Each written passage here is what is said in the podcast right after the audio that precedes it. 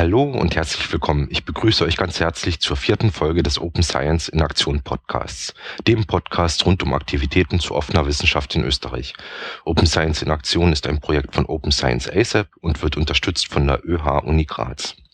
Mein Name ist Marc Pietgewitz und ich begleite euch wie gewohnt durch die An- und Abmoderation. In dieser Folge geht es um das Thema Open Access. Stefan spricht mit Guido Blechel, Juan Correis und Paolo Budroni von der Uni Wien. Ihr hört, was Open Access ist, welche gesellschaftlichen Implikationen diese Art der wissenschaftlichen Veröffentlichung hat und welche konkreten Projekte es dazu an der Uni Wien gibt. Noch ein kurzer Hinweis. Das Interview ist dieses Mal etwas länger geworden und dauert knapp 80 Minuten. Aufgezeichnet wurde diese Folge bereits am 10. Dezember 2013 und ich wünsche euch jetzt aber erstmal viel Spaß mit dem Interview und wir hören uns am Ende dieses Podcasts nochmal.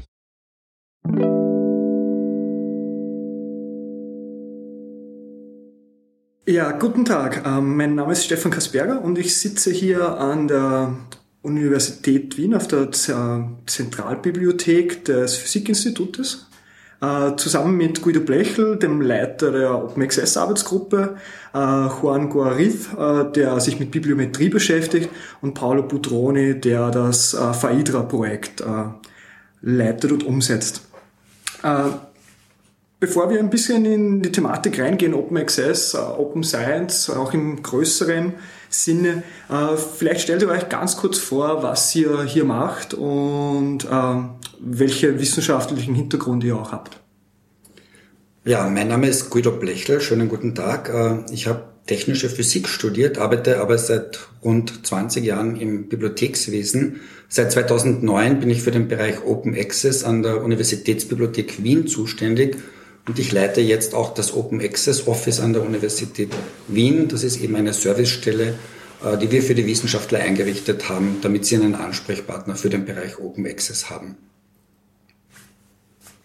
Ich bin Paolo Budroni, bin seit 91 auf der Uni Wien, habe in den 90er Jahren äh, den Aufbau des ersten, der ersten Forschungsdokumentation hier an der Universität geleitet und bin seit 2005 äh, an der Universitätsbibliothek tätig.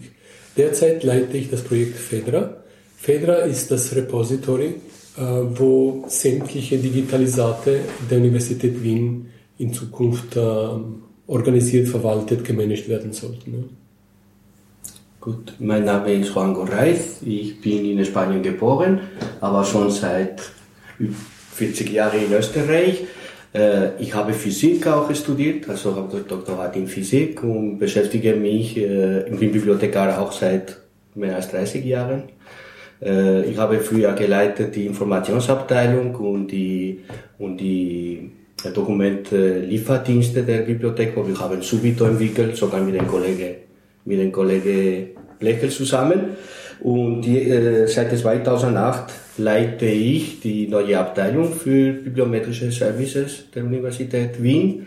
Äh, mit Bibliometrie beschäftige ich mich äh, seit äh, fast äh, Anfang der 90er Jahren und wir sind auch Gründer der European Summer School for Scientometrics, äh, die jedes Jahr irgendwie, äh, wo wir jedes Jahr versuchen, dieses, das notwendiges äh, Instrument für richtige und gute bibliometrische Analyse zu machen, äh, zu vermitteln, ne, die Kenntnisse. Mhm. Also ein ziemlich breit äh, äh, gespannte Aktivitäten zu den einzelnen Projekten und ein bisschen Vertiefung zu den Aktivitäten kommen wir später noch. Ich möchte zu Beginn einfach mal kurz, ähm, also für die Zuhörerinnen und Zuhörer draußen einmal eine ganz äh, einfache Erklärung, was ist Open Access, weil insbesondere das Problem ja besteht, dass Open Access im deutschsprachigen Raum anders begriffen wird, als jetzt zum Beispiel im angelsächsischen Raum. Ja, ähm, also von der allgemeinen Definition her bezeichnet man mit Open Access den freien Zugang zu wissenschaftlicher Literatur und wissenschaftlichen Materialien. Äh, in erster Linie sind damit gemeint die wissenschaftlichen Artikel, die in den rund 30.000 Journals veröffentlicht werden. Die Definition hat sich auch in den letzten Jahren ein bisschen geändert.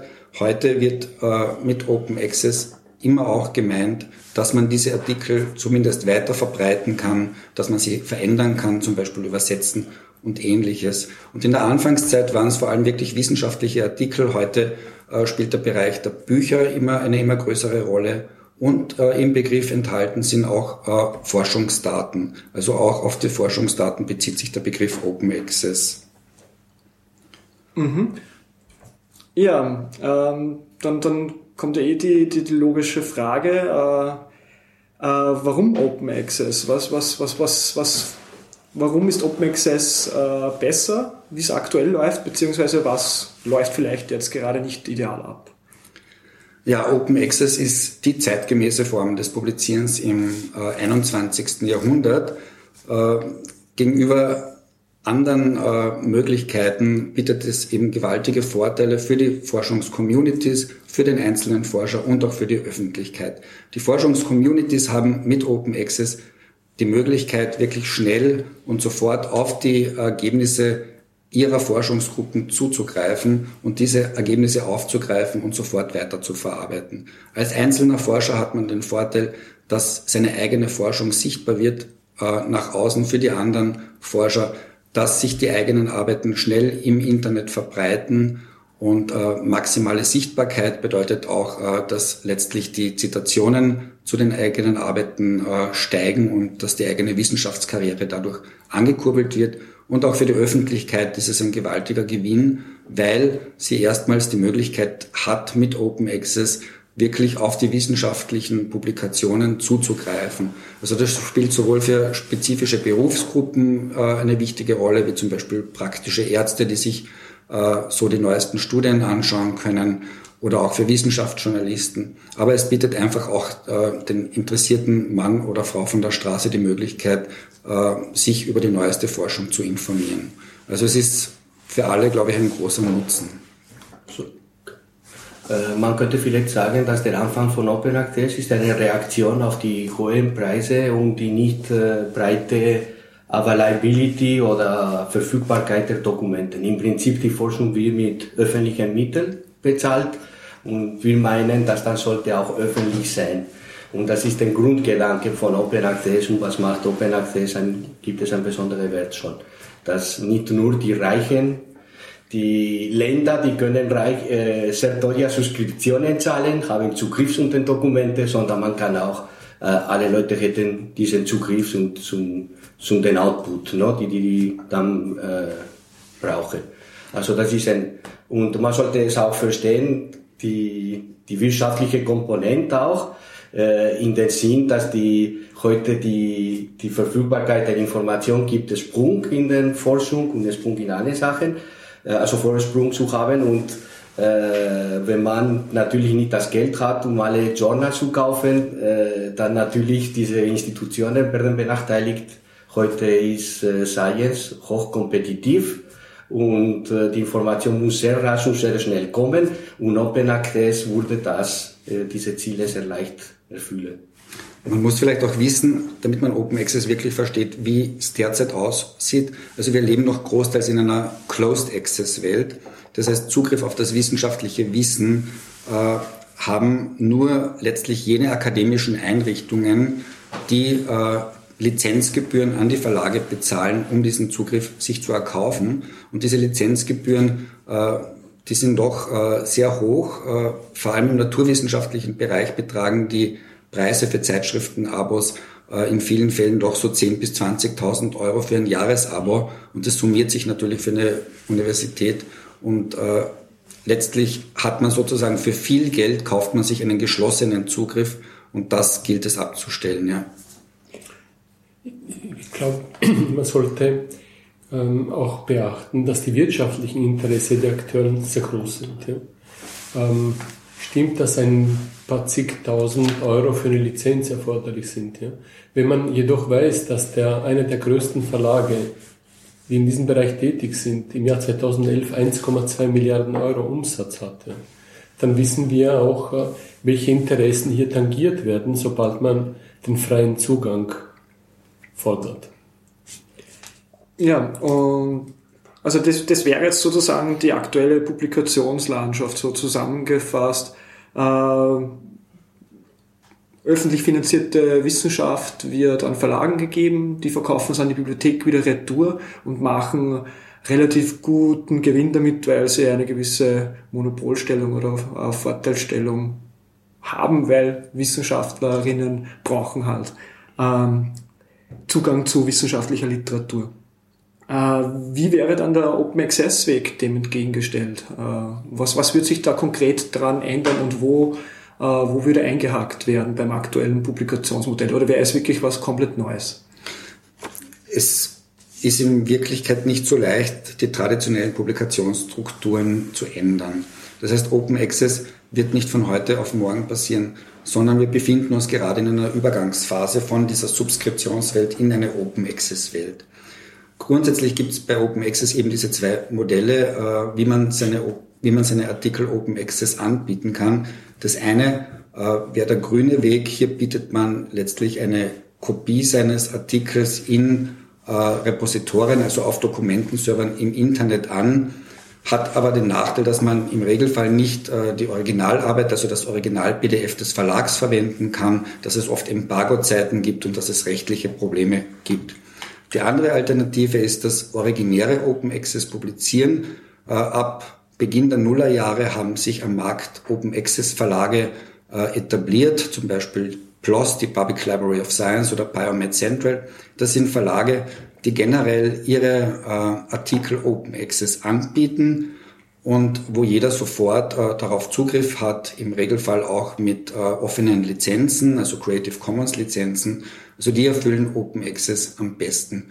Was man hier als, als Wissenschaftler auswählt, äh, das entscheiden die Wissenschaftler meist selber. Man muss sagen, viele entscheiden sich noch immer für die traditionellen Subskriptionszeitschriften, weil sie eben eine sehr hohe Reputation haben, weil sie schon viele Jahre am Markt sind und sich so äh, sehr viel äh, Renommee aufgebaut haben.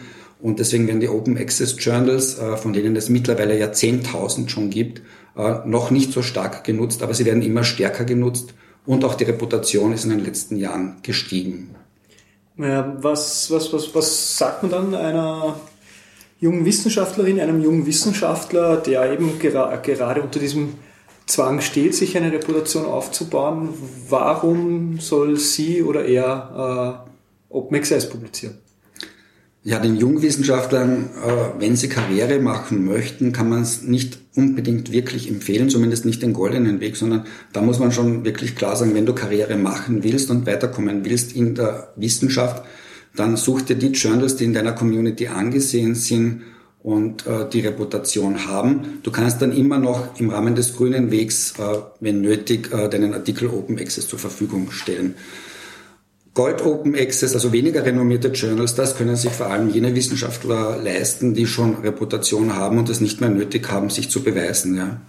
Aber im Prinzip gibt es eine, einen Widerspruch. Es gibt viele Universitäten oder Institutionen, die haben eine sehr gute Open Access Policy.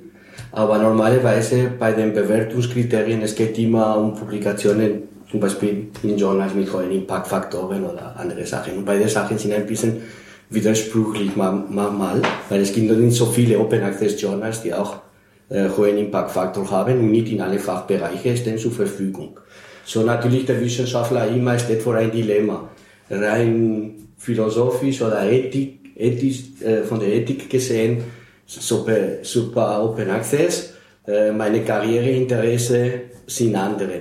Und die Universität allein ist nicht maßgeblich, weil man muss denken, heute in Zeit der Mobilität, der Wissenschaftler bleibt nur in einer Institution, muss sich bewerben irgendwo anderes und dann braucht wieder ein gutes Curriculum vitae haben, wo viele Publikationen in Journals mit hohem Prestige sind und nicht Open Access.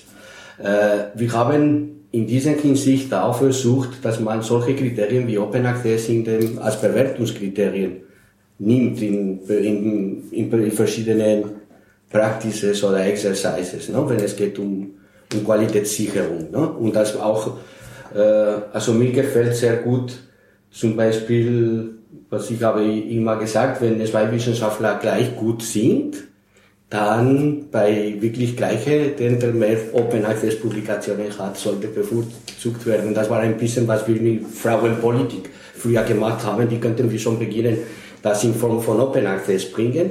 Also bei gleiche Verdienste sollten die Leute, die Open Access gemacht haben, als Plus, ein Plus bekommen. Und das wäre schon ein, ein Schritt zu zeigen, äh, man sollte auch sich dort bemühen. Aber wie mein Kollege gesagt hat, es ist heute, äh, wir können wirklich nicht heute ein Wissenschaftler sagen, du solltest Open Access, weil es gibt nicht genügende Journals mit hoher Qualität, wo sie können dort äh, publizieren mit einem bestimmten Erfolg. Ich glaube, einem jungen Wissenschaftler oder Wissenschaftlerin könnte man zuerst einmal raten, sich ähm, beraten zu lassen. Ne? Äh, noch bevor man überhaupt anfängt, an, an einer Forschungsarbeit zu arbeiten. Ähm, da gibt es mehrere Möglichkeiten und je nach Disziplin kann man dann auch anders verfahren. Ähm, zum Beispiel die Auswahl des richtigen Forschungsprojektes, das hilft schon sehr viel. Viel mehr als eine Publikation in einem Artikel. Ich denke jetzt an die Karriere. Ähm, aus dem Bereich ausgeklammert zum Beispiel sind, ist der ganze Komplex Monographien, äh, das im Bereich Open Access erst langsam äh, äh, Fuß fasst. Also wissenschaftlich zu arbeiten und die Outputs dann in Artikels zu messen, ja, ist zwar interessant, aber auch aber ein traditionelles Buch von einer Monographie ist auch äh, nicht von der Hand zu werfen. Ähm, es gibt äh, vor kurzem gab es ein, die Ergebnisse einer Umfrage von äh, Taylor und Francis, die auch dort auf dem Website veröffentlicht wurden, wo widersprüchlich, scheinbar widersprüchliche Frage, Fragen gestellt wurden an die einzelnen Wissenschaftler weltweit. Ja. Es stellt sich heraus, dass das Interesse der Wissenschaftswelt der dort Treibenden für, ein, für die Publikation im traditionellen Sinne noch immer sehr, sehr groß ist, obwohl sich jeder äh, des Bereiches Open Access sehr bewusst ist. Ja. Ähm, dem gegenüber stehen die Interessen noch einmal der, der Verlage, ja, die, die versuchen, ähm, weil das halt so üblich ist in der Wirtschaftswelt, äh, auch Ideen, sagen wir mal unter Anführungsklammern, zu pervertieren. Das, was Open Access vor zehn Jahren gemeint wurde im Rahmen der unterschiedlichen äh, Publik äh, Deklarationen, ja, wurde dann von den Verlagen jetzt in den letzten Jahren auch ein bisschen pervertiert, indem man zum Beispiel Modelle anbietet wie Premium Open Access, Gratis Open Access, Libre Open Access. Äh, neben dem berühmten goldenen und, und grünen Weg. Ja. Das heißt, das, das ist eine Welt, die sehr stark in Bewegung ist und die Wissenschaftler, die, soll, die sollten Beratung suchen. Ja. Deshalb gibt es auch ein Open Access Office. Ja. Ich, ich, glaub, ich glaube auch, dass äh, Open Access Journals sollten auch äh, besondere Besonderheiten anbieten, dass die anderen Journals noch nicht anbieten, äh, um, um das Publizieren dort attraktiver zu machen für die Wissenschaftler. Und es gibt äh, heute mehrere Möglichkeiten, ein Journal attraktiver zu machen als die traditionelle.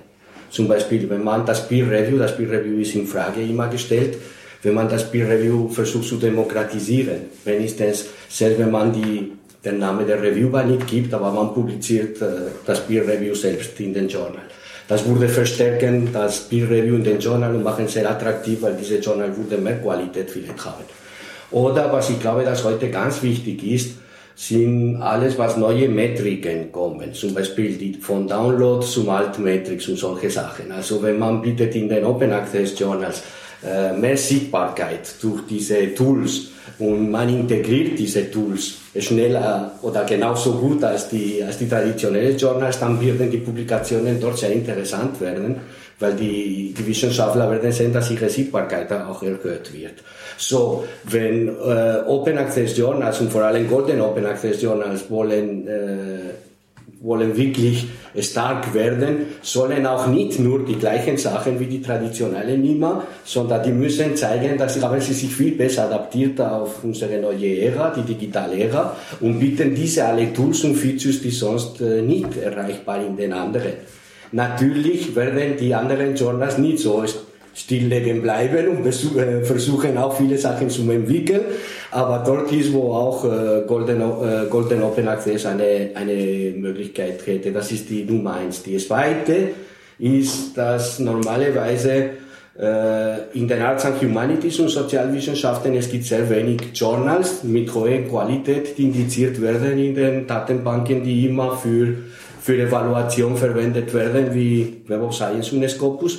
Und es gibt eine Demand an guten Journals. Und heute wäre es die richtige Zeit, äh, neue äh, Golden Open Access Journals in bestimmten Fachbereichen äh, rauszugeben mit einer bestimmten Qualität und mit, mit aktuellen Tools und Features. Und dann wurden wir natürlich sehr attraktiv auch für den Wissenschaftler dieses, dieses Informationskanal machen.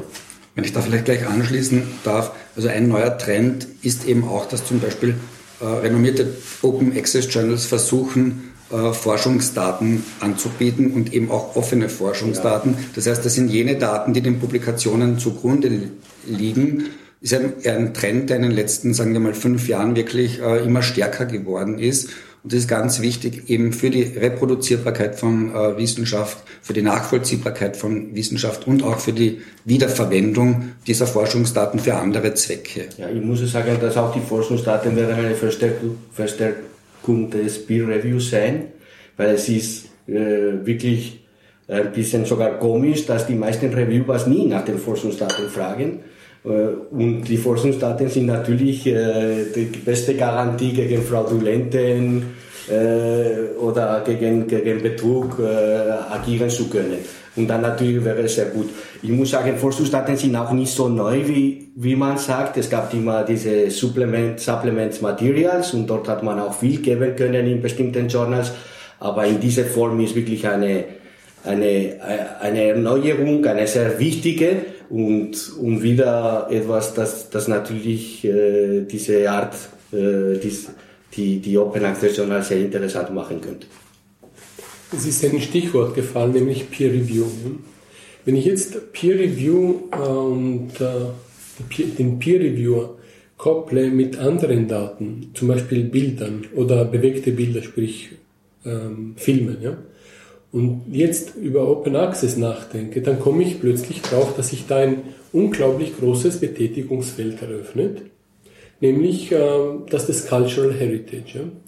Die Bilder äh, und die bewegten Bilder sind äh, im Bereich Open Access eine sehr wichtige Thematik, obwohl man kaum darüber redet. Ja. Ich darf darauf hinweisen, dass eines der größten Projekte Europas, Europäer, sich eigentlich stützt auf das Vorhandensein von Bildern. Ja. Äh, unser Weltkulturerbe ist ein äh, eigentlich ein multimediales. Ein Bild von Tizian ist ein Bild und das ist heute multimedial zu verstehen. So auch äh, ein Interview mit Nobelpreisträgern zum Beispiel. Äh, oder ein Interview, wo ein Nobelpreisträger genau seine Verfahren und seine Methoden darstellt. Äh, und jetzt stellt sich die Frage, welche Form von Peer Review soll ich da anwenden bei Bildern zum Beispiel? Ähm, sicher kann man sowas machen, nur ich glaube, man sollte sich von bestimmten Systematiken, die noch im Kopf sind, ein bisschen verabschieden und mal nachdenken, was Open Access noch für, für, für Möglichkeiten eröffnet. Also Open Access im Sinne zu einem freien Zugang zu dem, was ich jetzt gemeint habe, nämlich Weltkulturerbe zum Beispiel. Ne? Es ist auch vielleicht noch als Ergänzung ein Teil der Berliner Erklärung, also die Berliner Erklärung ist eine äh, Deklaration, die 2003 verabschiedet worden ist, die Open Access im Großen und Ganzen äh, definiert. Äh, und in dieser Berliner Erklärung wird eben auch das einbezogen, dass es um das kulturelle Erbe geht. Also um das, was in Archiven, Bibliotheken und Museen als Kulturgut äh, lagert. Also es ist ein bisschen eine Erweiterung dieses engen, äh, der engen Definition von wissenschaftlicher Literatur. Ja, also jetzt sind wir eigentlich eh schon beim, beim meinem nächsten Punkt da mittendrin. Äh, wir haben begonnen mit Open Access, also mal wirklich der Publikation, äh, die zu öffnen. Ähm, und es gibt eben noch den, den erweiterten, breiteren Begriff von Open Science, wo alle möglichen äh, Bereiche des, der wissenschaftlichen, des wissenschaftlichen Arbeitens selber reinfallen. Es wurde schon Open Data erwähnt, also äh, Forschungsdaten auch offen zur Verfügung zu stellen. Äh, Peer Review wurde äh, auch schon angesprochen. Da gibt es auch die Möglichkeit eines offenen Peer Reviews, eben dieser, dieser Demokratisierung. Es gäbe aber auch zum Beispiel äh, Open Source, also auch äh, gerade in den in den Web, also Web Science, Computer Science Bereich, aber auch Naturwissenschaften ist es doch immer mehr Standard, dass man statistische Auswertungen programmiert und so weiter. Äh, wie ist da der Zugang bei euch und hier an der Uni Wien dazu, zu dieser, dieser Erweiterung äh, der Offenheit in der Wissenschaft? Ja, grundsätzlich stehen wir natürlich dem ganzen Thema äh, positiv gegenüber. Open Access, wie gesagt, ist, glaube ich, momentan ein zentrales Thema innerhalb dieser ganzen Open Science Bewegung, das momentan sehr stark thematisiert wird. Äh, es fangen eben schon die anderen äh, Themen auch zu laufen an, wobei bei Open Access ist der Prozess noch lange nicht abgeschlossen. Also bis wir in einer vollständigen Open Access Welt leben, äh, werden noch viele Jahre vergehen, weil eben dieser Transformationsprozess relativ kompliziert ist und nicht von heute auf morgen geht. Aber, aber, aber, würdest mhm. du so sagen, äh, es ist, also Open Access wird kommen, die Frage ist nur mehr, äh, wann wird Open Access kommen? Ja, das würde, ich, das würde ich auf jeden Fall bejahen. Also Open Access ist heute auf keinen Fall mehr aufzuhalten, meiner Einschätzung nach. Äh, also es wird von allen großen Universitäten, von Forschungsfördereinrichtungen, von Wissenschaftsorganisationen unterstützt. Äh, die Berliner Erklärung ist bis heute über 450 Mal unterschrieben worden. Es wird von vielen politischen Einrichtungen und Institutionen unterstützt. Es wird zur Vorgabe im neuen EU-Forschungsrahmenprogramm. Also es ist nicht mehr die Frage, ob es Open Access geben wird, sondern wie schnell können wir den Transformationsprozess voranbringen. Und das ist auch teilweise eine Frage des Geldes. Also diese ursprüngliche, dieser ursprüngliche Wunsch mit Open Access wird alles billiger. Äh, so wie es derzeit ausschaut, wird sich das nicht erfüllen. Vor allem in dieser Übergangsphase müssen wir teilweise zwei Systeme bedienen, nämlich das Subskriptionssystem und äh, auch das äh, Modell Open Access, das ein Businessmodell von Open Access sind eben Publikationsgebühren und da fallen dann eigentlich doppelte Kosten an, also einerseits für Subskriptionsgebühren, andererseits für Publikationsgebühren und deswegen wird die Übergangsphase, die eben diesen Wechsel in die Open Access Welt darstellt, teurer werden. Und Regierungen wie zum Beispiel in England haben sich eben äh, entschlossen, äh, diesen Prozess äh, zu beschleunigen und haben da wirklich viel Geld reingesteckt. Also bis 2015 soll, sollen in England rund 50 Millionen Pfund in diesen Prozess fließen, um das Ganze zu beschleunigen. Weil je länger wir zwei Systeme aufrechterhalten müssen, desto teurer wird es langfristig. Ich würde vielleicht ein bisschen Kontroverse bringen, weil ich bin ein bisschen auf der, also ich bin total ein Befürworter auch für Open Access und finde, dass es sollte so sein.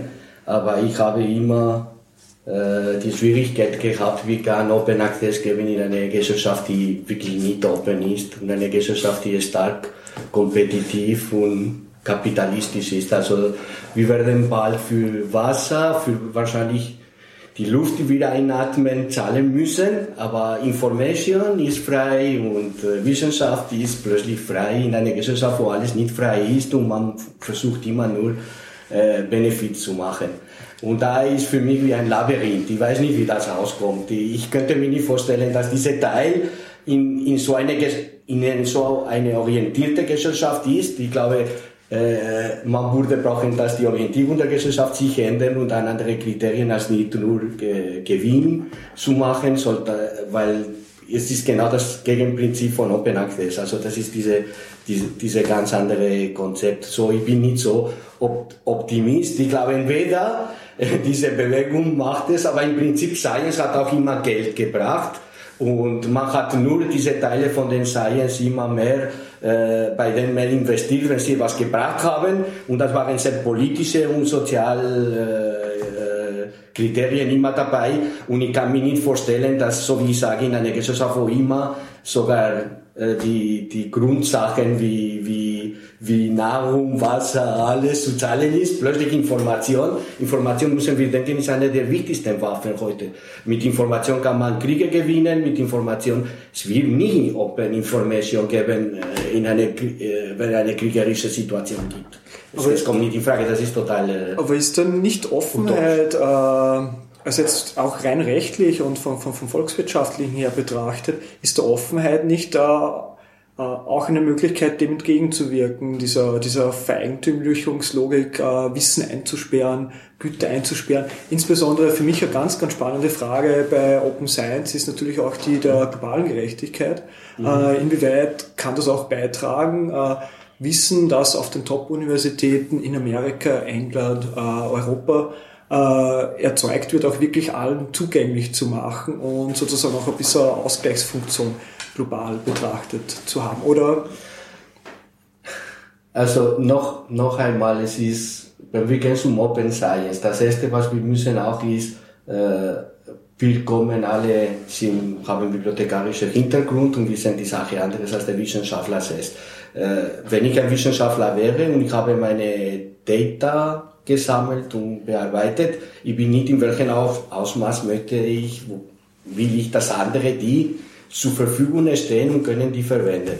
Wir haben jetzt ein paar Interviews gemacht in verschiedenen Fachbereichen, die nicht mit der Naturwissenschaften zu tun haben, aber zum Beispiel äh, in den Arts and Humanities und sogar man kauft die, die Rechte oder erwirbt die Rechte nur um ein bestimmtes Objekt äh, über ein bestimmtes Objekt veröffentlichen zu können. Mhm. Und dieses Recht bleibt bei dir jahrelang und alle anderen dürfen, dürfen nicht in dieser Zeit veröffentlichen. Und das gibt es in der Wissenschaft seit, seit Anfang der Wissenschaft, diese Privilegien und, und diese, außerdem durch die Kompetition heute, die starke Konkurrenz, die es gibt, es ist noch stärker, dieses, dieser Faktor. So, es ist nicht so, so leicht, dass wir wollen alle Open Science. Wir wollen alle Open Science, wenn wir schon mit diesen Daten fertig sind und man glaubt, wir können nichts mehr damit machen. Aber sonst würde keiner von uns äh, die Möglichkeit anbieten, dass der andere könnte diese Daten nun schneller sich operieren. Ich habe schon genug, schon Konkurrenz, dass ich das schaffe, nicht, dass ich ihm sogar meine Daten gibt. Äh, ich habe ich habe in dieser Hinsicht, vielleicht könnte man da die Negativresults, wir haben immer gesagt, dass die Publikation von Negativresults wäre eine große Hilfe, um nicht wieder äh, diese äh, sozusagen äh, und sonst Duplizierungen von Sachen, die schon gemacht äh, worden sind und zu nichts bringen, äh, zu vermeiden. Wer publiziert Negativresults? Sehr wenig. Wir, machen jetzt, wir versuchen jetzt Projekte zu machen und Incentiv zu, zu schaffen für die Wissenschaftler. Aber es ist sehr schlecht. Es ist sehr schwierig, weil wir sind in diesem Widerspruch. Ich sage, ich auf einer einen Seite, es ist stark kompetitiv, und es geht immer auf Gewinn und in allen, und auf der anderen Seite solltest du teilen äh, deine, deine Sachen mit den anderen. Und das ist nicht klar. Aber das ist ja ein, äh, ich würde vielleicht nicht sehr tief da gehen, weil das ist ja mehr politisch als, als jetzt, was wir diskutieren. Aber im Prinzip, das, das ist eine offene Frage, wie sich entwickelt und was passiert. Vielleicht diese Open Science, äh, bringt uns mehr um eine Open-Gesellschaft, eine gesamte Open-Gesellschaft, das wäre sehr positiv, aber es kann auch genau das Gegenteil sein. Ja, ich schließe mich dem an. Ich bin auch nicht so ganz positiv. Ähm, oder besser gesagt, ich sehe es nicht so positiv. Also der Weg dahin, der Weg führt sicher in Richtung Open Access, ja, aber der ist sehr steinig. Äh, Juan sagt, es ist ein Labyrinth. Ähm, vor etwa zehn Jahren ist ein Buch herausgekommen von Chomsky. Ja äh, auf Englisch veröffentlicht. Und der Titel heißt auf Englisch Profit über alles. Und das ist der englische Titel. Ja? Ähm, es, sagt, es sagt einfach alles aus. Ja? Ähm, der Gedanke des Profites in diesem Bereich ist sehr, sehr stark verankert. Es geht noch einmal um gewaltige Interessen. Es geht um Milliarden von Euros jedes Jahr, Milliarden, ja, zig Milliarden. Und ähm, die wenigen sind bereit, äh, darauf zu verzichten. Ja. Die Europäische Kommission ist bemüht, Open Access zu, zu propagieren. Sie meinen auch, dass die Information und die Daten das Gold der Zukunft ist. Ja? Äh, die Wirklichkeit sieht aber anders aus. Ja? Wenn, wenn ich mir zum Beispiel ähm, die wissenschaftliche Produktion in China anschaue, ja? China hat derzeit ähm, mehr Studierende, die Absolventen werden, als Europa und USA zusammen jedes Jahr. Das, das muss man sich mal vorstellen. Ja? Wie viel da an Open Access produziert wird, ist auch gewaltig in China. Es wird sehr viel in uh, Open Access publiziert. Nur es gibt einen Schönheitsfehler bei der ganzen Geschichte. Ja? Uh, wir haben ein paar Filtern davor. Es wird uh, nur das publiziert, was bestimmte Filter auch erlauben. Das heißt, der Gedanke des Open Access sollte eigentlich erweitert werden um einen wesentlichen Schritt. Den freien Zugang, den Open Access, zum Publikationsmittel selber. Was, was, ähm, was bedeutet dann Publikationsmittel? Das, das bedeutet, dass äh, ich als äh, Wissenschaftstreibender die Möglichkeit haben sollte, ohne Filter publizieren zu können. Also, Und das bedeutet, äh, meine Publikation äh, irgendwo ablegen zu können, ohne dass ich bei jemandem nachfragen äh, muss. Und, und in der Sprache, die ich will. Jetzt habe ich eine gewaltige ähm, Menge an Studierenden in China, ich komme nochmal mit dem chinesischen Beispiel, die, die produzieren etwas, ich spreche jetzt von den Studierenden, weil die Studierenden die nächste Generation an Wissenschaftlern sind. Die sind unsere Kollegen von morgen. Ja? Was haben die gelernt? Erstens einmal, dass sie nicht überall publizieren können, wo sie wollen, dass sie durch einen Zensurfilter gehen. Ähm, natürlich kann das Land am Ende sagen, wir haben so und so viele Millionen Open Access Publikationen, alle auf Chinesisch allerdings. Ich weiß nicht, wer, wer, wer, wer heute in der Lage ist, diese Publikation zu lesen. Ja? Das heißt, ich, Sie sehen jemanden, der der ähm, an der Macht sitzt, der hat sehr viele Knöpfe und, und, und, und äh, die, die er bedienen kann, um mal sagen zu können, ich, ich habe eine Open Access Policy, ich betreibe sie, aber ich kann gleichzeitig steuern, indem ich Filter, Filterungsmechanismen einbaue, indem ich sage, nur in bestimmten Sprachen darf publiziert werden, äh, nur bestimmte Formen von Metadaten dürfen verwendet werden nur, äh, nur bestimmte Formate dürfen verwendet werden und nur eine bestimmte Anzahl von Personen darf überhaupt an das Publikationsmittel, sprich das Repository zum Beispiel, äh, herangehen, ohne äh, Filter. Also ich sehe auf jeden Fall den Gesamtbegriff Open Science extrem positiv. Ich glaube schon, dass es ein Lernprozess ist, äh, vom Closed Denken ins Open Denken zu kommen. Das passiert nicht von heute auf morgen und viele Wissenschaftler müssen sich erst daran gewöhnen, weil sie einfach in einer Closed Welt aufgewachsen sind. Und das ist wirklich ein Lernprozess, der nicht von heute auf morgen geht, sondern wo es auch einige Jahre brauchen wird oder vielleicht auch Generationen, äh, damit das wirklich sozusagen Basis wird äh, in den Köpfen der Wissenschaftler. Aber ich glaube, äh, es ist auf jeden Fall ganz wichtig, dass man die Prozesse der Wissenschaft und die Wissenschaft selbst nach außen öffnet und äh, die Leute teilhaben lässt an der Wissenschaft, weil äh, das sozusagen einfach die, die beste Möglichkeit ist, dass, dass die gesamte Menschheit auch davon profitiert. Ja, also ich glaube auch, dass ganz wichtig ist, dass man da nicht zu viele Heilsversprechungen macht und glaubt, mit Open Access kann man die Welt retten. Äh, es ist, glaube ich, ein ganz wichtiger Punkt, auch das äh, äh, ernsthaft auch anzudiskutieren.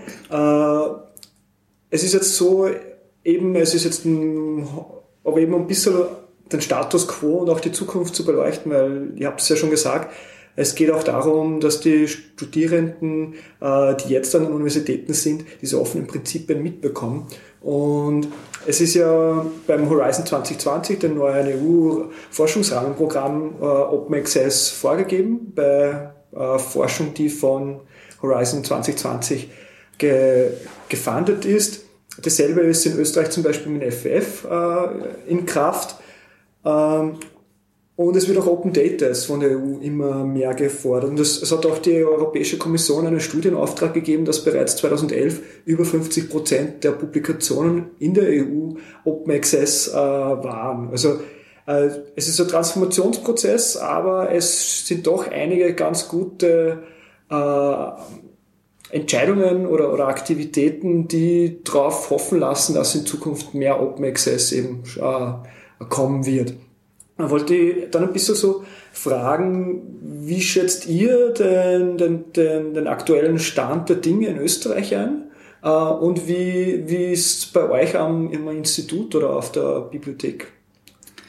Ja, also bezüglich der Zahlen, äh, also wie stark Open Access schon vorangeschritten ist, da gibt es wirklich die unterschiedlichsten Studien. Eben diese EU-Studie, die für 2011 schon 50 Prozent großteils angibt. Es gibt aber auch viele Studien, die in den letzten Jahren erschienen sind, die mit so 20 Prozent äh, circa äh, operieren. Also es ist schwierig, hier wirklich eine, eine sichere Zahl zu nennen.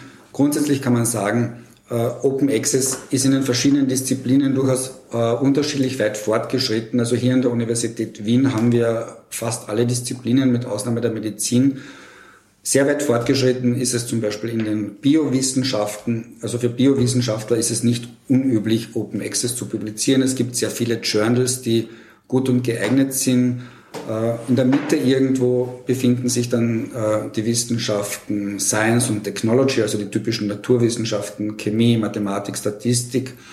Äh, und am unteren Ende befinden sich dann die Geistes-, Sozial- und Kulturwissenschaften, die mit dem Thema oft noch nicht so vertraut sind. Aber sie entwickeln sich auch in diese Richtung und beobachten eigentlich die Vorgänge in den Natur- und Lebenswissenschaften und sie werden das sicher nachziehen. Also wie gesagt, der Stand ist sehr unterschiedlich, das Wissen zum Thema ist auch sehr unterschiedlich. Also wenn man mit Wissenschaftlern an der Uni Wien redet, also manche haben wirklich ein Aha-Erlebnis, wenn sie die Ideen und Konzepte hinter Open Access äh, kennenlernen. Für andere ist es nicht so neu und also wirklich ein sehr unterschiedlicher Wissensstand auch. Ich, man sollte aufpassen mit bestimmten Daten, zum Beispiel 50% der Publikationen der EU sind Open Access. Ich bin ein bisschen skeptisch, diese Daten, weil was hat man, was versteht man unter Open Access, dass die Autoren auch in Repositories äh, was gegeben haben, also der grüne Weg, der goldene Weg oder das Hybrid war. Und dann natürlich, wenn man alles zählt, 50% ist auch nicht so viel. Wir haben Studien gemacht auf der, auf der Uni Wien, von den Journals, die in, indiziert sind in of Science, in ECR. Äh, die Anzahl der, der Open Access Journals ist relativ klein, sind, sind nur 900 ungefähr. Also 2% circa. Äh, 2%. Und wir haben auch auf, aufgrund unserer Publikationen, welche Daten haben wir gehabt für die Uni Wien, waren 4% waren in Golden Open Access Journals oder so etwas nicht mehr als 4%. Okay? Also sind relativ wirklich noch ganz am Anfang. Äh, also das ist Punto Daten. Natürlich, dass andere, andere Wege gefolgt äh, werden oder zum Beispiel äh, FWF unterstützt auch äh, das Hybridmodell und das ist wirklich nicht ganz Open Access. Ne? Und wie viele, die, die meisten Publikationen werden jetzt in Journals, die auch äh, das Hybridmodell anbieten. So ge äh, gesagt, was ich finde, wirklich die gute, wenn etwas richtig passiert in meinen Augen, es ist, dass die Uni Wien, und da ist auch FWF auch sehr engagiert, dass, dass man versucht, die Herausgabe von Open Access Journals zu unterstützen, den neue, mit großen Qualitätskriterien. Ich glaube, das ist sogar wichtiger, als den Autoren zu sagen, du solltest dort veröffentlichen, ist, dass man schafft jetzt die, die, die, die Publikationsorgane mit Qualität in Open Access. Und deswegen finde ich, dass das das ist eher der richtige Weg und nicht die Leute sagen unbedingt veröffentlichen Open Access, sondern wir sollten schaffen, österreichische Journals mit hoher Qualität Open Access in, in bestimmte Fachgebiete. Und dann werden wir natürlich diese Leute kommen dort bald und publizieren, wenn wir diese Kanäle eröffnen. Inwieweit gibt es auf politischer Ebene Bewusstsein für das Thema? Ist das ein Thema im Wissenschaftsministerium äh, zum Beispiel, äh, dass dass da sehr viele Möglichkeiten auch drin liegen in der Öffnung? Ja, es, also in Österreich haben sich im letzten Jahr wirklich gute Strukturen für Open Access gebildet, sowohl an einzelnen Universitäten als auch äh, überregional. Also es gibt das Open Access Netzwerk Österreich, das 2012 gegründet worden ist. Äh, dort drinnen sind eben Vertreter von Universitäten, von Forschungsförderern, aber auch Vertreter des Ministeriums.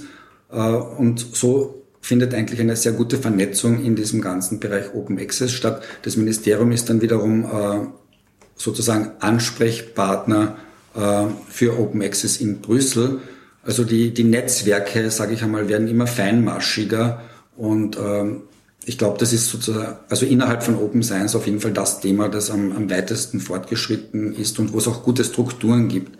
Äh, auch an der Uni Wien haben wir zum Beispiel wirklich jetzt äh, sehr viele Strukturen für Open Access aufgebaut. Wir haben eben ein Open Access Office, wir haben ein Open Access Board auf universitärer Ebene, wo das Rektorat drinnen ist, wo die Qualitätssicherung drinnen ist, die Forschungsförderung, wo Wissenschaftler drinnen sind. Wir haben eine Arbeitsgruppe Open Access und das passiert an vielen, vielen Universitäten. Also die, die Strukturen für Open Access werden aufgebaut zurzeit, äh, glaube ich, in Europa und in der ganzen Welt. Und deswegen sehe ich die Zukunft auch sehr optimistisch. Okay, ja, dann ähm, glaube ich, macht es eh Sinn, dass wir so ein bisschen mehr ins Detail gehen. Ich habe jetzt auf der Website im Vorfeld recherchiert und habe einige Projekte äh, gesehen und möchte einfach mal kurz alle durchgehen und dann äh, werden wir eh über ein, zwei, drei ein bisschen im Detail sprechen. Ich habe eben gelesen, Uh, UScholar, das ist ein uni-internes Open Access Repository. Uh, das Open Journal System ist eine Open Source Software für Journals. Da gibt es eine Forschungsgruppe zur Bibliometrie, wo du, Juan, mhm. uh, eben herkommst. Dann gibt es das Open Air, das ist ein EU-Forschungsinfrastrukturprogramm, äh, wo eben Open Access und Open Data gedacht wird. Scope 3, wo es um die Umstellung des von etablierten Subskriptionszeitschriften im Bereich der Hochenergiephysik geht, also was ganz Spezielles. Äh, eben den Teil der Beratung, dann gibt es das FAIDRA, eben von dir, Paulo. Äh, das, und als letzten Punkt habe ich dann noch äh, Spark Europe, der Zusammenarbeit äh, oder auch äh, Kooperation bei einzelnen Projekten. Das ist sehr, sehr viele unterschiedliche Projekte, äh, so wie es ich mitbekomme, sind ja so die, die, die, die, die größeren und spannendsten Projekte schon Phaedra, Open Air und, die, und das sehr spezielle auch die Forschung im Bereich der Bibliometrie. Ähm, ja, Paul, vielleicht eine kurze Erklärung, was ist Phaedra? Bevor ich zur Erklärung ansetze, ich habe gerade im Internet nachgeschaut, ich habe gesehen, dass Noam Chomsky das Buch Profit over People genannt hat, nicht Profit über alles. Aber äh, es, es, ging dann um die Übersetzung dann. Äh, sinngemäß, aber bleibt Also bei Fedra, Fedra ist ein Projekt, das an der Uni Wien ähm, ähm, sein, sein Beginn sieht, ist ein Projekt der Universität Wien, von Anfang an transdisziplinär angelegt, ähm, mit einer starken Beteiligung äh, nicht nur der Bibliothek, sondern auch des äh, Center for Teaching and Learning. Da geht es auch um äh, E-Learning dabei und das Rechenzentrum der Universität Wien, denn es geht auch um Langzeitarchivierung. Ähm, Fedra ist derzeit in Anwendung in fünf unterschiedlichen Ländern in Europa auch infolge von EU-Projekten. Ähm, und äh, hier in Österreich äh, haben, betreuen wir mehrere Installationen. Ähm, auch der genannte FWF zum Beispiel verwendet, äh, verwendet Fedra. Ähm, worum geht es dabei? Also wir haben ein Repository aufgebaut und mit dem Repository auch das Know-how, wie man mit unterschiedlichen Formen von Digitalisaten umgehen sollte. Hm, vielleicht äh, für Leute, für die mhm. der Begriff Repository mhm. noch nichts sagt, was ist ein Repository? Na, ich würde es bezeichnen als eine virtuelle Lagerhalle. Ja? Also eine unglaublich große virtuelle Lagerhalle, wo unterschiedliche ähm, Formen von Formaten, äh, Content, äh, Videos zum Beispiel, ja, aber auch mathematische Formeln, ähm, XML-Files, äh, Texte, Bilder, äh, PowerPoints, äh, alles, was man sich so vorstellen kann, äh, gelagert werden kann. Ja. Im Sinne der Langzeitarchivierung muss man dann bestimmte Unterscheidungen treffen und bestimmte Policies äh, befolgen, damit eben etwas auf lange Zeit archiviert ist. Ja. Aber wir verfolgen auch die Policy, dass man von Anfang an alles lagern kann. Ja? Denn, denn manchmal sind wichtige Contents halt in bestimmten Formaten da. Ja? Das ist eigentlich Fedra. Ja? Ähm, der genannte Projekt Open Air wäre dann die nächste Stufe, wenn man so will, in der logischen Folge. Auf europäischer Ebene wollte die Kommission, dass die europäische Forschung an Visibilität, sprich an Sichtbarkeit gewinnt. Deshalb wurde äh, das Projekt Open Air und dann später Open Air Plus in, ins Leben gerufen. Ähm, in jedem Mitgliedsland der EU sind sogenannte NOADs entstanden, National Open Access Desks, und die Universitätsbibliothek der Universität Wien ist so eins für ganz Österreich. Ähm, Im Laufe der Zeit kamen auch andere Länder dazu, wie zum Beispiel die Türkei, ähm, die Ukraine oder die Schweiz und Norwegen. Die alle sind jetzt im Open Air Konsortium. Ja. Ähm, und es wird versucht, eine E-Infrastructure, sprich eine, eine virtuelle Infrastruktur im Bereich Forschung für Europa aufzubauen. Ja. Wir sind mittendrin. Äh, wir sind mittendrin, ja. Was, was würde das um, oder? Vielleicht noch als kurze Ergänzung zu FIDRA, weil du vorher Use-Caller angeschnitten hast. FIDRA ist ein System, das auch spezielle Sichten auf spezielle Teile innerhalb von FIDRA zulässt. Und Use-Caller ist so eine spezielle Sicht auf den wissenschaftlichen Output innerhalb von FIDRA. Also Use-Caller ist sowas wie ein klassisches institutionelles Repositorium, wo man die Papers der Wissenschaftler findet. Technische Basis für dieses System ist aber FIDRA. Hm, okay. Also um das zu verdeutlichen, Use-Caller ist ein ganz ein wesentlicher Bestandteil in dieser Strategie wie man Sichtbarkeit innerhalb äh, einer Institution auf nationaler und internationaler Ebene äh, ermöglichen kann. Ja. Juscola ist da ähm, ein Kernpunkt. Das ist die, das Schaufenster zu ausgewählten Inhalten. Ja. Äh, wir werden im nächsten Jahr eine weitere Applikation, so ähnlich wie Juscola, ähm, zeigen. Die heißt dann Fedra Plus. Äh, und, und, da wird es um, äh, um Bilder gehen, ja, um den Bildbestand. Also sprich die Arts, äh, Humanities, äh, die, die werden dort, die Digital Humanities werden dort ihren Platz finden. Ja, ja und, und, und, was, was ist das, das Ziel von, von dieser E-Infrastructure auf europäischer Ebene? Das Ziel der europäischen, der, dieser, du meinst Open Air, ne? Äh, ja. Okay. Ja. Das Ziel ist die Sichtbarkeit zu erhöhen, die Vernetzung, äh, erst einmal die Sichtbarkeit, dann die Vernetzung der Wissenschaftler untereinander. Also im, im Zuge dieser E-Infrastructure ist zum Beispiel in Genf ein Orphans Record Repository für ganz Europa entstanden. Für all diejenigen, die keinen Zugang zu einem Repository haben. Ja. Ähm, es ist wichtig, dass die europäische Forschungslandschaft sich derart positioniert, dass man autonome Entscheidungen auch in Zukunft treffen kann. Ja. Wäre das, dann, wäre das dann so eine zentrale Suche für Nein. Publikationen oder wäre das eine zentrale Lagerung oder einfach äh, nur Software oder, oder Infrastruktur im weiteren Sinne zur Verfügung zu stellen, dass die Universitäten selber äh, der Gedanke ist abgemünzt äh, von der Internetlogik. Ich, ich habe niemals eine zentrale Stelle, aber ich habe äh, eine, eine, Lokalisier eine Lokalisierung äh, ist möglich und eine, eine, und eine Suche über das Ganze ist auch möglich. Eine Filterung über das Ganze ist möglich und unterschiedliche Sichtweisen über das Ganze sind auch möglich. So muss man sich das vorstellen. Ja. Mhm. In, in, jedem Land wird in der eigenen Sprache gearbeitet. Open Air äh, in, Lita in, Litauen bedeutet, dass man dort auf Lettisch, äh, ich hoffe, dass ich die richtige Sprache jetzt gewählt habe. Auf jeden Fall, jedes Land hat äh, die eigene Sprache. Ne? Finnland, Finnisch und so weiter. Ja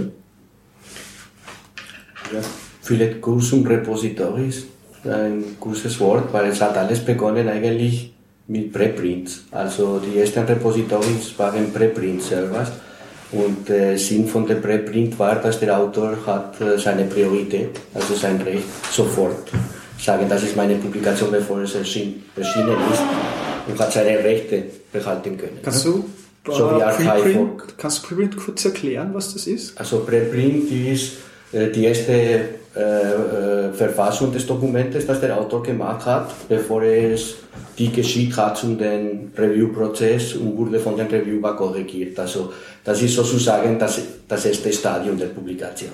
So ist wie, wie ein Preprint gemacht, dann dieser Preprint wird in Form von einer Submission geschickt, dann werden die Peers das Dokument lesen und korrigieren und, äh, und äh, Korrekturen empfehlen und dann äh, entsteht, entsteht dann die Finalversion, die schon dann durch die durch die Peer Review, durch das Peer Review gegangen ist.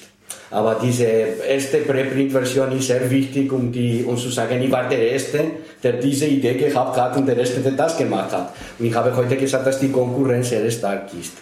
Äh, daher passt sehr gut, wir haben schon von Open Science gesprochen, aber wir sollten versuchen, wie die Wissenschaft sich entwickelt hat. Also am Anfang war Little Science. Little Science kommt von dieses Buch von, von der Solar Price, der hat, äh, der ist einer der Begründer der Bibliometrie. Und das war das Stadium, wo die, äh, wo die Wissenschaftler äh, nur einzeln publiziert haben und es waren normalerweise Einzelleute, die auch geforscht haben und die haben vor allem veröffentlicht in Büchern, in Monographien zu dieser Zeit war eine Veröffentlichung in einer in eine Zeitschrift fast eine Schande. Eine Monographie war es die normale Veröffentlichungsart, die, die man verwendet hat. Das war das erste Stadium. Ne? Äh, von Little Science sind wir zu der sogenannten Big Science gegangen. In Big Science hat sie sich gesehen, nein, es gibt so eine, eine, eine Kompetition, eine Konkurrenz, die sehr stark ist. Warum? Weil die Anzahl der Wissenschaftler verdoppelt sich fast ungefähr jedes zehnte Jahr.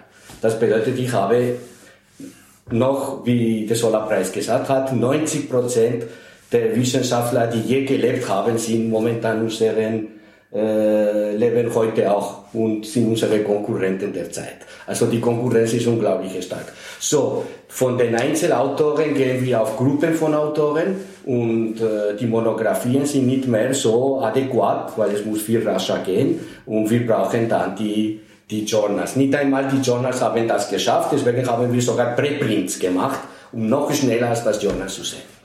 Heute das dritte Stadium ist, was wir eher mehr nennen E-Science.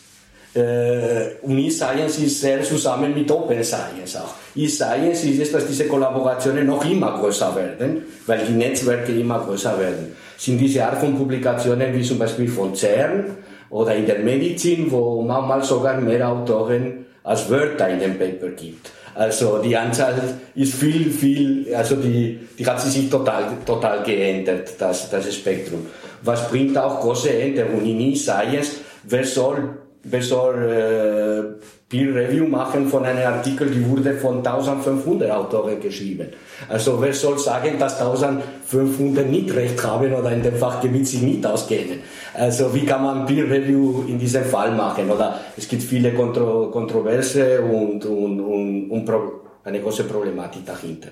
Wenn wir die Wissenschaft jetzt verstehen, wie hoch kompetitiv ist und wie sie sich entwickelt hat und warum das Netzwerk immer wichtiger ist, wir müssen denken heutzutage, äh, äh, viele Autoren schaffen über 40 Publikationen pro Jahr. 40 Publikationen pro Jahr, wenn man dividiert, sind fast äh, pro, äh, wir sind fast pro Monat fast auf drei Publikationen. Jede zweite Woche eine Publikation, wer soll das schaffen, wenn er nicht viele Autoren hat und wenn es nicht eine Verteilung, äh, Verteilung der Arbeit gibt. Okay? Also das sind ganz andere Prinzipien als solange wir nicht die Wissenschaft auch äh, sehen, wie sie sich entwickelt, kann man auch nicht richtig auch agieren, was was, was wir verlangen oder nicht. Ne? Aber da kommen ja wir eh schon ein bisschen rein zu deinem Bereich, Juan, mit Bibliometrie. Äh, ja, deswegen habe ich es gesagt. Ist das, ist das, ist das dieser, dieser, dieser gewünschte Ausweg aus dieser Problematik der, der so stark ansteigenden äh, Informationsflut? Oder, oder, oder gibt's, oder warum? Oder fangen wir vielleicht zu Beginn an. Was ist bibliometrische Forschung? Genau, es ist, ja, aber es ist nicht ganz eine Ausweg, aber wie wir sehen, also Bibliometrie ist im, im Prinzip, die reine Definition ist nur die Anwendung statistischer Methoden, um Beschreibung und Analyse der Informationsprozesse zu erhalten. Okay? Äh, Bibliometrie hat begonnen bei den Bibliotheken. Bei den Bibliotheken zum Beispiel wollten wissen, welche Journals unentbehrlich sind für ein Fachgebiet. So wurden die ersten Zitationsanalyse gemacht. Das Wort Impact kommt von Librarians, nicht von Bibliometrika. Okay? Gut, äh, äh, Bibliometrie ist heute ganz modern, weil die sind quantitative Methoden. Also wir können nie sagen, dass etwas qualitativ gut ist mit Bibliometrie. Und das ist nicht der Sinn von der Bibliometrie. Aber wir können sehr helfen, dass, da auch, dass auch diese bestimmte Sachen objektiver werden. Weil das Peer Review ist ein sehr subjektives Prozess. Es geht um Qualität dort, aber es ist total subjektiv. Also es ist sehr häufig, dass die, die Peers verschiedene Meinungen haben und total äh, gegen, also gegen, äh, sagen genau das, gegen, das Gegenteil eine von den anderen. Okay? So, äh, die, die Verwendung von Bibliometrie als, als, als quantitative Methode hat eine bestimmte Objektivität. So, natürlich, die Bibliometrie hat sich entwickelt mit der Zeit zum sogenannten Zientometrie und mehr als Evaluationsinstrument. Evaluationsinstrument, weil es ist eine sehr gute Ergänzung von dem Peer Review. Okay. Es wird in keinem Land, die wirklich seriös arbeitet, es ist kein Ersatz von Peer Review. Es kann kein Ersatz sein. Es ist nur eine Ergänzung. No? Aber es ist eine Ergänzung, die zum Beispiel erlaubt, dass zum Beispiel die Posten nicht durch, äh, durch politische Gründe verteilt werden oder wenigstens könnte kontrolliert werden oder bringt irgendwie eine Objektivität dabei. Das ist Punkt eins. Ja. Ja, was, was wären dann zum Beispiel so bibliometrische Daten? Ja, sehr gut. Also bibliometrische Daten könnte, jeder bibliografische Daten in einer Bibliothek könnte eine bibliometrische Daten sein. Zum Beispiel die Keywords können verwendet werden, um zu wissen, in welchem Fachgebiet man arbeitet. Die Autoren können um Netzwerke verwendet werden. Die Affiliations, die sind ganz wichtig, die Adressen und die Vernetzung zwischen verschiedenen Institutionen. Natürlich, das eine, der mit Bibliometrie sehr zusammengebracht sind, die Zitierungen, weil das war die erste und durch diese Zitierungen äh, hat man, also am Anfang war nur äh, zum Beispiel die Anzahl der Publikationen das Wichtigste. Ne? Und jeder hat in sein Curriculum vitae. Und dann war diese Taktik immer, so viel zu veröffentlichen in verschiedene Formen, in verschiedene Sprachen und so viel Veröffentlichung zu haben. Die Zitierungen waren sehr angenehm, weil mit denen hat man versucht, ein sehr gutes Proxy zu haben für Impact. Welchen Impact, welche Resonanz haben diese äh, äh, Publikationen jetzt gehabt in der Community? Und das misst wirklich ein bisschen die Zitierungen. So, das Einzige, was wir sagen können, ist, ist dass ein Artikel, dass er stark zitiert wird, die Wahrscheinlichkeit, dass er auch gut ist, sehr hoch ist. Aber mehr aus dem können wir nicht sagen. Warum? Weil er wie von vielen Leuten verwendet, das muss wahrscheinlich sehr gut sein. Natürlich gibt es in der Bibliometrie immer diese Fälle von Arbeiten, die kaum zitiert wurden und plötzlich sehr stark, das nennt man die Sleeping Beauties, also um, entdeckt werden und dann plötzlich alle zitieren es. Und das zeigt wieder, dass die Zitierungen, große Problem der Zitierungen, die brauchen viel Zeit und in jedem Bereich, Fachbereich anderes ist. Äh, was uns geht an der Uni Wien mit Bibliometrie ist, dass Bibliometrie sehr schlecht verwendet wird. Und es will immer mit bibliometrischen Methoden äh, will es sehr leicht umgehen und äh, die, die, die Aussagen können sehr wichtig sein und können bestimmen sogar die Karriere von Menschen oder von Institutionen. Und die wird sehr schlecht verwendet, indem man vergleicht Sachen, die nicht vergleichbar sind. Man vergleicht Fachgebiete, die nicht vergleichbar sind, man vergleicht Indikatoren oder verwendet Indikatoren, die für eine Sache gut sind, aber für die andere nicht. Das Schöne von der Bibliometrie ist diese Herausforderung, dass das multidimensional ist und je nach eine, zum Beispiel ein Autor kann sehr produktiv sein, aber sehr wenig Impact, aber eine höhere Sichtbarkeit haben und das ist total multidimensional und da sollte man alle, alle Bereiche einschließen. Was uns vor allem auch geht, ist, dass die Bibliometrie normalerweise jetzt wie immer verstanden für die Evaluation. Aber es ist nicht nur für das. Die Bibliometrie könnte sehr wichtig sein für die Wissenschaftler, für die, für die Planung ihres Karrieres, um ihre Publikationsstrategien zu besser, zu, zu verbessern. Und das ist auch sehr wichtig für die jungen Wissenschaftler, weil die sind unter diesem Druck, heute zu publizieren, in diese Publish- or Perish-Style Dilemma, die wir heute erleben. Man muss publizieren, aber wo, in welche Journals, wo soll ich versuchen, wo soll ich, äh, sollte ich versuchen zu veröffentlichen, dass ich eine höhere Sichtbarkeit habe. Ne? Äh, am Ende, wie häufig man zitiert wird, hängt von der Qualität des Papiers, aber natürlich auch wieder von der Sichtbarkeit, weil wenn man das nicht findet, kann man das nicht zitieren.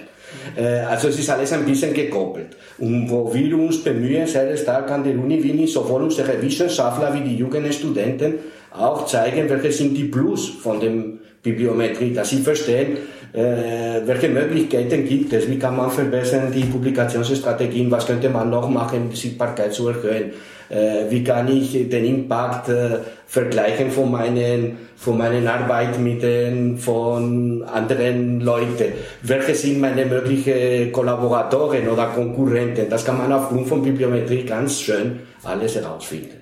Wie, wie sieht's mit äh, Offenheit aus in diesem Bereich? Also, also diese Bewertungen, Evaluierungen, die entscheiden ja wirklich äh, über den wissenschaftlichen Karrieregang.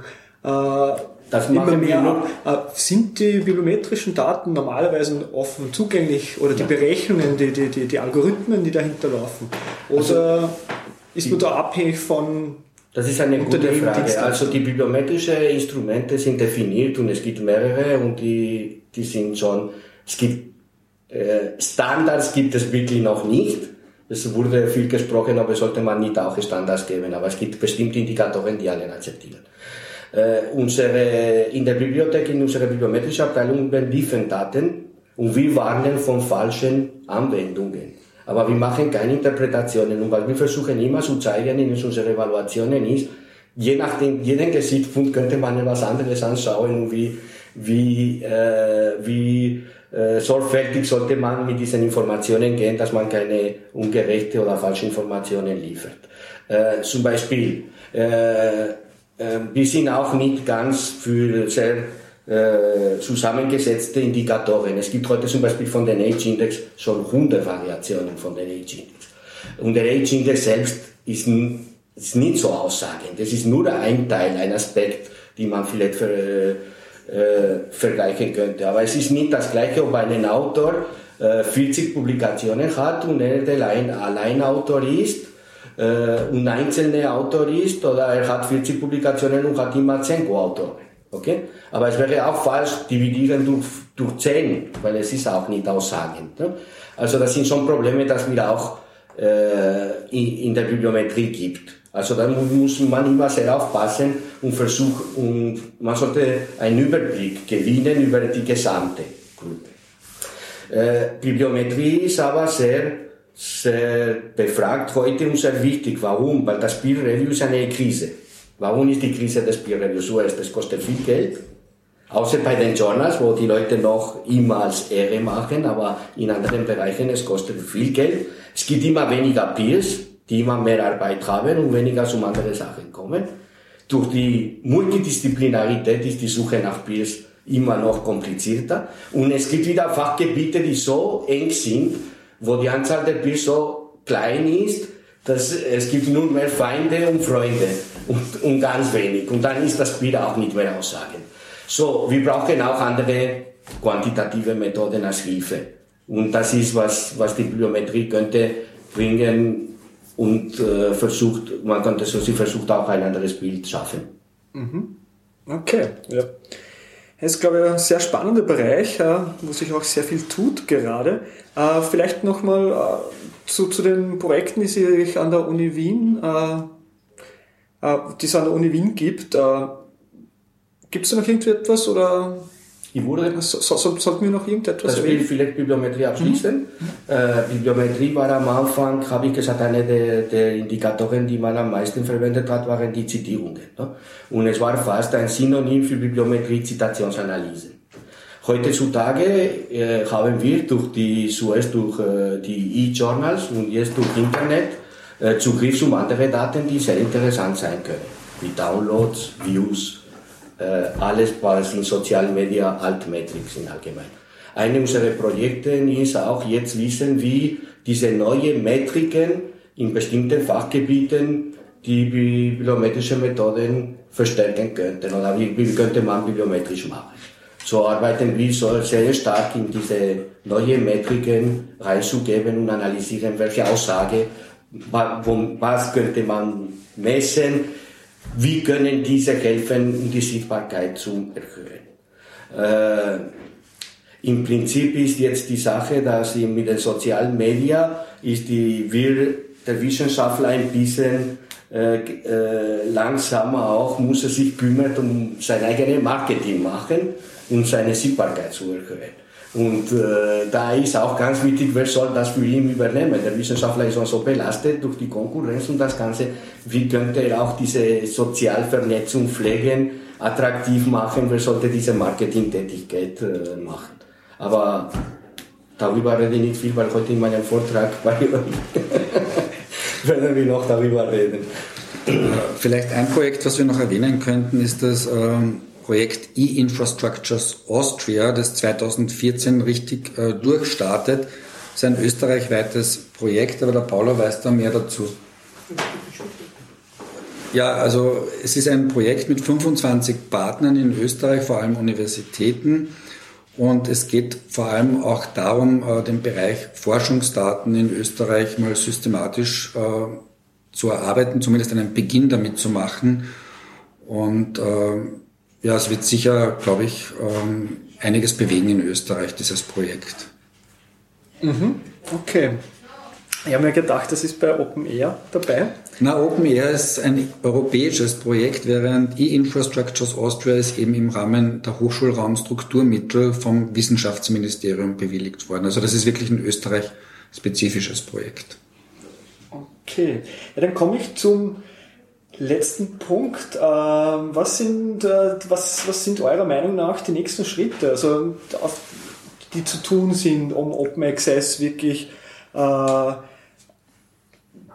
den Durchbruch zu schaffen mit Open Access? Äh, und da, das ist für mich interessant, so wirklich die, das, die ganze Breite, so vom politischen her, was wäre zu tun, aber auch, äh, was sollten Wissenschaftlerinnen und Wissenschaftler tun, um da auch etwas dazu beizutragen, äh, was muss in der Bildung geschehen Äh, und natürlich insbesondere, was habt ihr euch vorgenommen auf, auf der Uni Wien?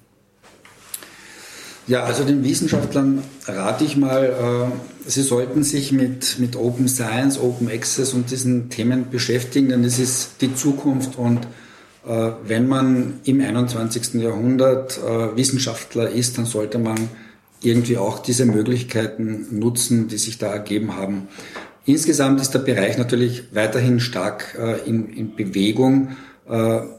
Wünschenswert wäre, dass natürlich die, die Entscheidungsträger und die Politik hier auch deutliche Signale setzt, um Open Access zu unterstützen, dass an den Institutionen Open Access Policy etabliert werden und vor allem ganz wichtig ist auch, dass genügend Geld zur Verfügung gestellt wird, um künftig Open Access finanzieren zu können. Ich habe es schon vorher erwähnt, Open Access publizieren kostet auch was und es wird nötig sein, in der Übergangsphase zusätzliche, zusätzliche Geldmittel zur Verfügung zu stellen, damit Open Access weiter an der Röhr gewinnen kann, vor allem im Gold Open Access Bereich. Und äh, da sind schon wirklich die, die Entscheidungsträger an den Institutionen aufgefordert, Open Access auch nach außen und innen massiv zu unterstützen. Ich habe schon früher gesagt, die, die Zeitschriften zu schaffen. Und da würde ich auch die Wissenschaftler, wo sie eine Editorfunktion haben, die sollen schauen, dass die Zeitschriften, wo sie solche Rolle spielen, versuchen, dass sie eine bestimmte Qualität erreichen und die auch Open Access zu machen. Und das wäre in meinen Augen der erste, wo wir könnten schon begi äh, beginnen.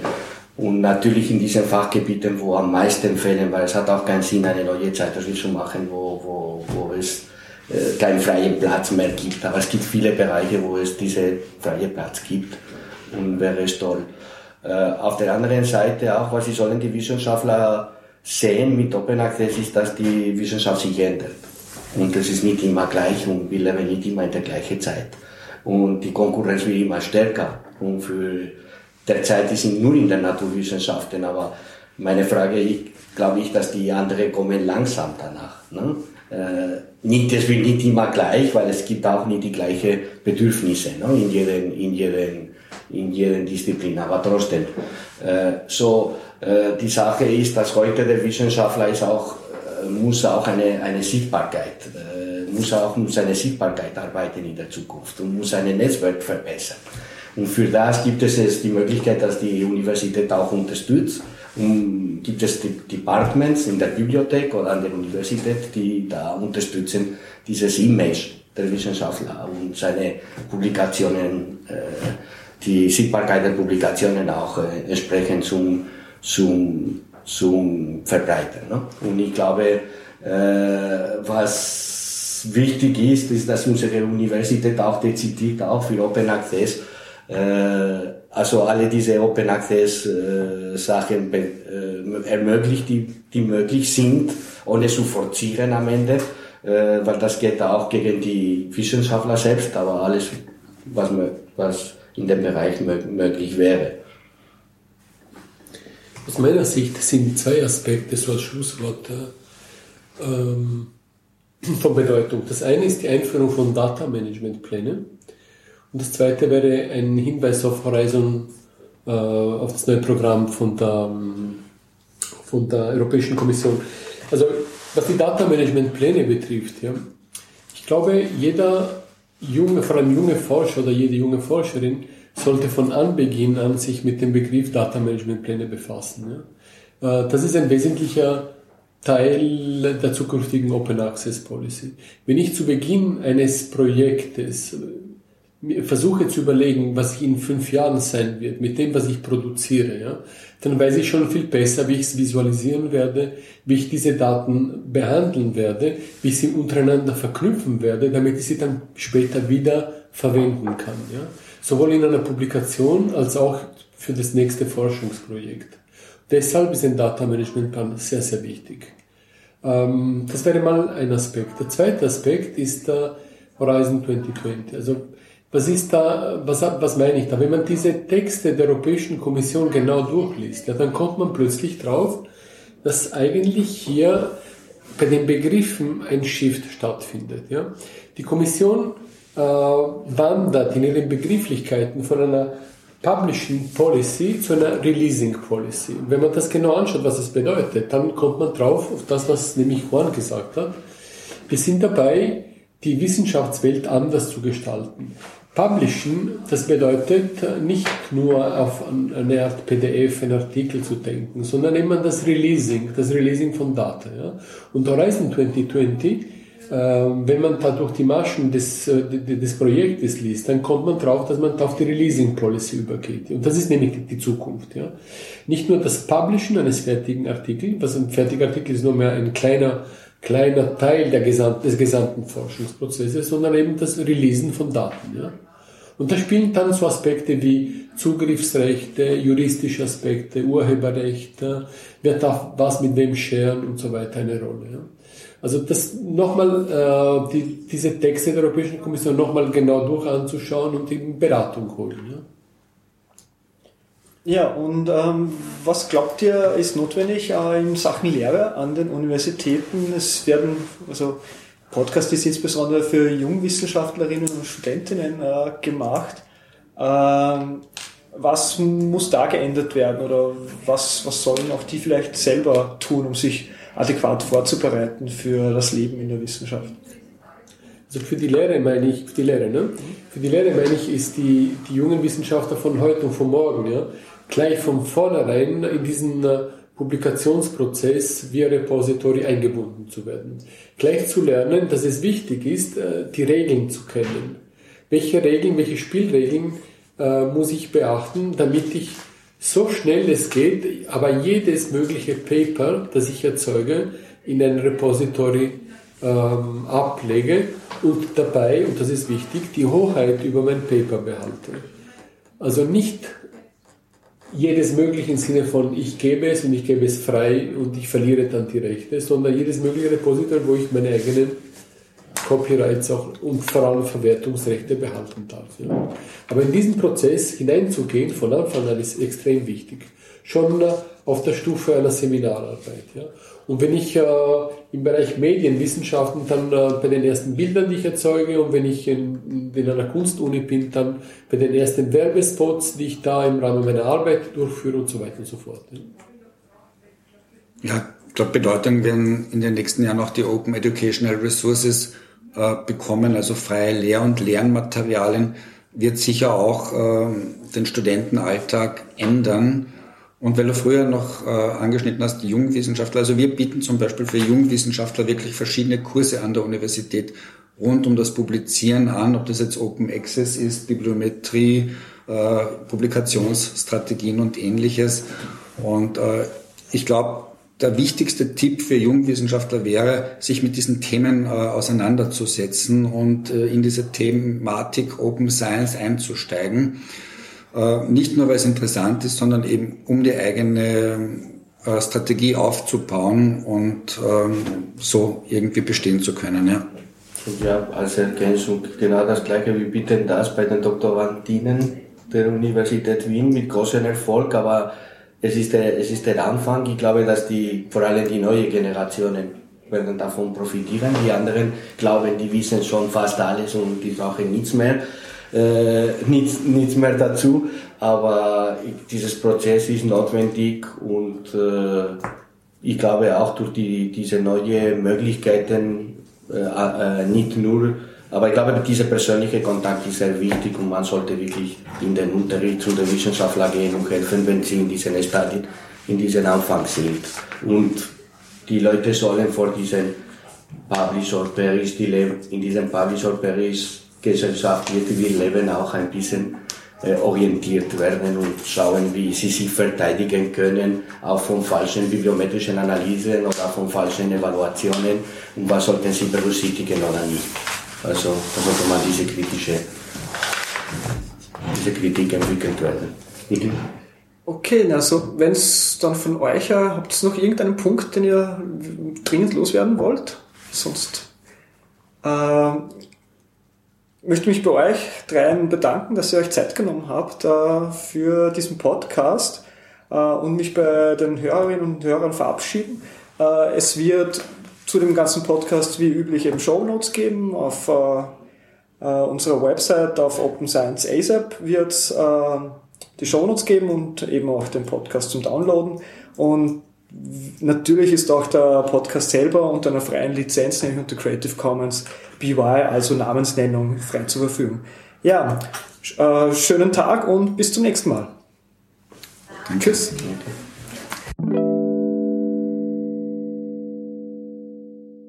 Das war die vierte Open Science in Aktion Folge und ich hoffe, es hat euch gefallen. Das Interview wurde geführt von Stefan Kasperger, zu Gast waren Guido Blechel, Juan Gorreis und Paolo Butroni. Und Thema war Open Access mit Fokus auf die Uni Wien. Alle Links sowie die Shownotes zu dieser Folge findet ihr unter openscienceasap.org im Bereich Social. Falls ihr es noch nicht getan habt, könnt ihr dort auch diesen Podcast kostenlos abonnieren. Außerdem freuen wir uns wie immer, wenn ihr uns dort auch Feedback und Kommentare hinterlasst. Dieser Podcast steht unter der Creative Commons by Lizenz. Das heißt, ihr könnt im Prinzip damit machen, was ihr wollt, solange ihr den Namen dieses Podcasts als Quelle angibt. Genauere Informationen dazu findet ihr ebenfalls auf openscienceasap.org. Abschließend geht wie immer ein besonderer Dank an die ÖH Uni Graz, die diesen Podcast finanziell unterstützt. Das war die vierte Folge von Open Science in Aktion und nächstes Mal geht es um das Thema Open Science in der Mobilitätsforschung. Zu Gast wird Anita Graser sein. Ich hoffe, ihr hört wieder rein. Bis in zwei Wochen.